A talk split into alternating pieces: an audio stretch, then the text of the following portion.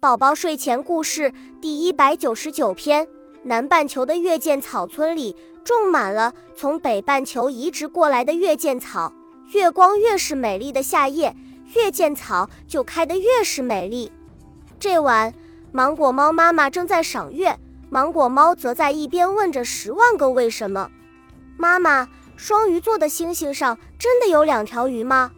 忽然，天空变暗了一点点。芒果猫抬头一瞧，是组成双鱼座的一群星星消失了，天空中出现了一块小黑斑。妈妈，是星星没电了吗？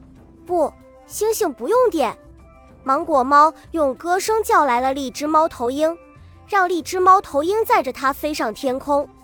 荔枝猫头鹰一边飞一边惊呼：“哇，这颗星星不亮了，那颗星星也不亮了。”荔枝猫头鹰一惊一乍，差点把芒果猫摔下来。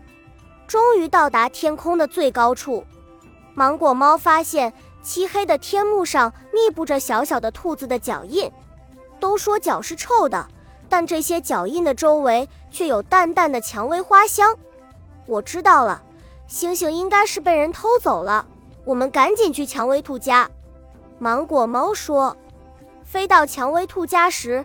芒果猫和荔枝猫头鹰惊呆了，原来蔷薇兔家被垃圾团团围住了，有铁锅铁铲，有木床木门，还有空瓶空罐。两人费了好大的劲，才把垃圾清理完。